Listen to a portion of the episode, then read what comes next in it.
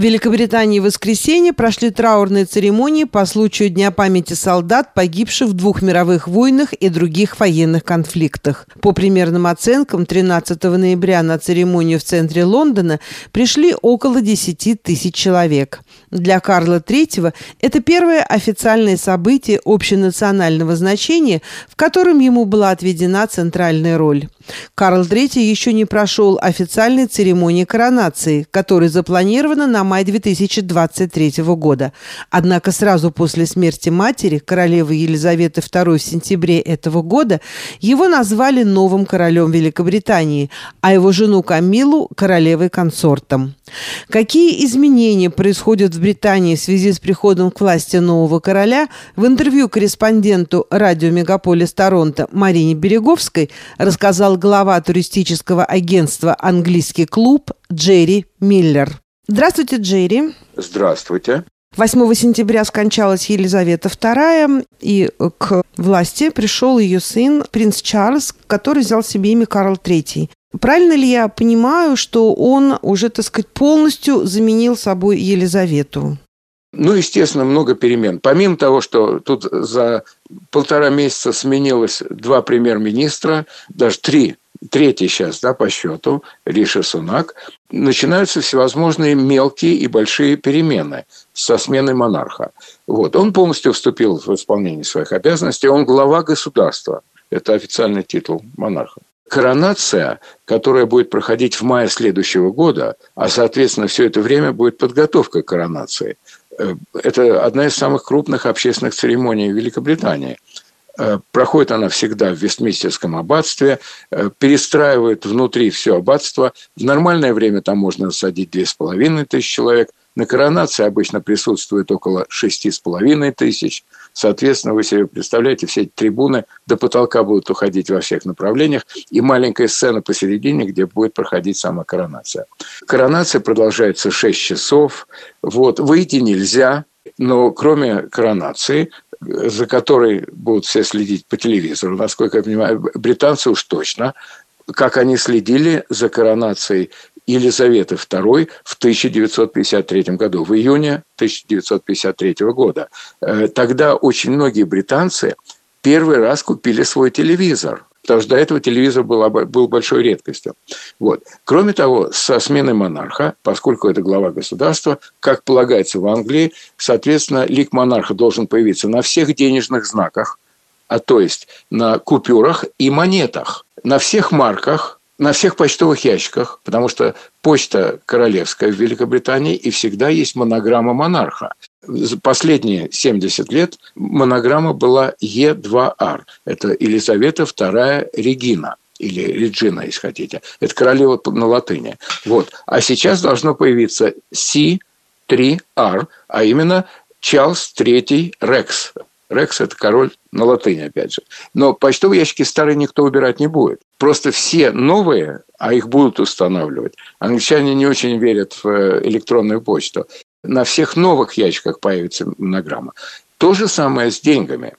На сегодняшних купюрах Елизавета II уже пятый раз э, появляется, э, последний раз в 2015 году, и, соответственно, вот эти пять раз она понемногу старела. Да? То есть, соответственно, 70 лет назад она была совсем молоденькой на деньгах, а сейчас она уже преклонного возраста. Но все равно э, комплементарно, так что она выглядит очень мило, даже на, в, в свои 90 лет. Никто не будет старые деньги выбрасывать, старые монеты. Когда придет очередь печатать новые, а это в Англии обычно делают каждые пять лет, ну, в среднем пять лет, тогда только появится на новых деньгах появится Карл III. Более того, есть еще более интересный обычай. Значит, когда меняется монарх в Англии, э, обычно на деньгах монарх изображен в три четверти, или, если хотите, почти в профиль. И следующий монарх появится смотрящим в противоположную сторону на деньгах. Да? На марках то же самое. Пока, так сказать, не разойдутся сегодняшние марки, новые печатать не будут. Но на новых обязательно на каждой марке будет, э, соответственно, маленький овальчик с ликом Карла Третьего. много других мелких и больших изменений, э, таких как, например, все государственные ведомства при входе у них у всех висит, ну, например, кабинет министров, висит кабинет министров ее величество. Теперь надо все это будет менять на его величество. Но очень часто монограмма стоит, например, на каске полицейских. Там стоит просто монограмма И2Р когда придет время, поменяют на C3R. Более того, интересно, что все следующие наследники на престол, принц Вильям и принц Джордж, они тоже мужского пола. То есть, если вот сейчас сменить на его величество ради Карла III, то потом это будет уже еще много лет сохраняться уже при детях и внуках принца Чарльза. Принц Чарльз, кстати, он совсем не молоденький. Ему только что исполнилось в октябре, исполнилось 74 года. Супруга Камила, теперь она э, королева, она на год старше его, то есть ей 75. Теперь интересно э, вот что. Значит, поскольку брак у принца Чарльза с Камилой был нерелигиозный, то есть не освящен англиканской церковью, то она получила титул герцогини Корнуольской. Дело в том, что у принца Чарльза у него десяток разных титулов. Среди прочего, он принц Уэльский был, а кроме этого он был герцог Корнуольский. То есть она получила его второй титул. Если бы все было по регламенту, как полагается в Англии, то когда Карл III стал королем, она должна была стать принцессой Корнуольской. Но по ходатайству самой королевы в свое время ее сделали королева-консорт. Значит, в Англии, если правит король, супруга всегда имеет титул королевы, но она королева-консорт, то есть не правящий, не монарх. Вот. А если правит королева, то супруг всегда принц. Напомню, у Елизаветы II был принц Филипп, у королевы Виктории был принц Альберт и так далее. Можно этот список продолжать. Значит, ну, видимо, для того, чтобы супруг не зазнавался. Джерри, а, но это все внешние атрибуты королевской власти. Влияет ли Карл III на политику Британии? И в частности, на новое правительство, которое вот совсем недавно возглавил Риши Сунак? Ну, формально человек не может стать премьер-министром, пока ему монарх не предложил это сделать. То есть все начинается с того, э, когда партия побеждает на выборах в Англии, а в, в Англии партийная система. Э, здесь не такая система, как в Соединенных Штатах, например, там президентские выборы.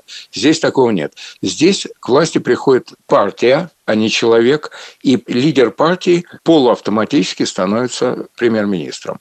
Но он не может начинать выполнять свои функции, пока монарх ему не предложил. То есть сначала Карлу Третьему пришлось предлагать это Ли Страс, теперь он предложил Рише Сунаку. Если вы меня спросите, я живу уже много-много лет в королевстве.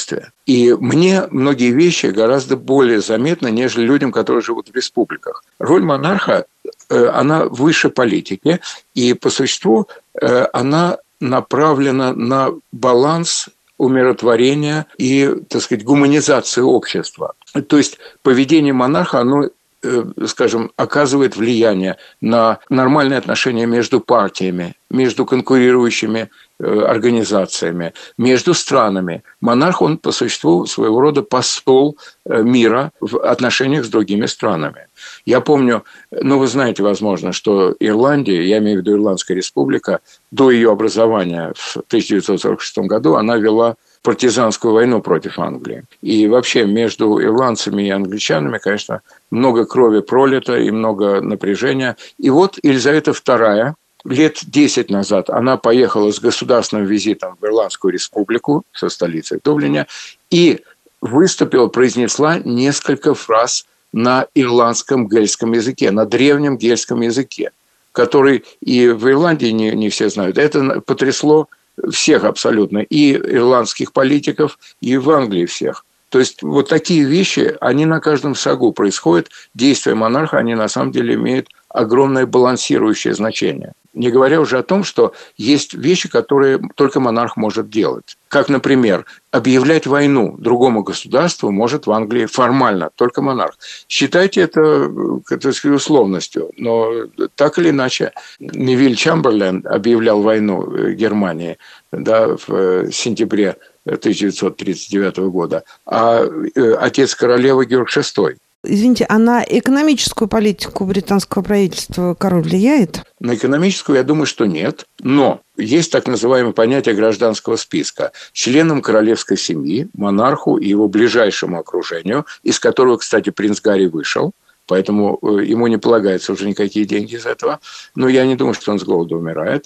Э, государство выделяет определенную сумму, ну, сейчас это в районе 20 миллионов фунтов стерлингов, э, семье монарха на осуществление государственных функций. А именно государственные визиты, э, прием э, иностранных гостей, глав государств, э, открытие всевозможных мероприятий больших и так далее, и так далее. То есть этих функций очень много на самом деле. Мы, лондонские гиды, получаем расписание, где члены королевской семьи сегодня находятся, чем они занимаются. Это очень интересно. То есть это все далеко не тайна. Например, принц Чарльз, до того, как он стал королем Карлом III, он возглавлял примерно 350 благотворительных обществ. И он должен был, соответственно, что-то делать в отношении каждого.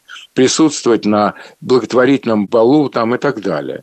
Вот. Кстати, Карл III до того, как он стал королем, когда он был принцем Чарльзом, он и его сыновья, они были спонсорами э, самой старой лондонской синагоги, Бевис Маркс в лондонском Сити.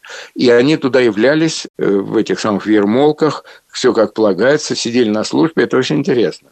Ну, кстати, соответственно, когда Карл III был принцем, э, он, соответственно, и мечети также посещал, снимал обувь и так далее. Это имеет огромное большое значение для среднего, так сказать, британца.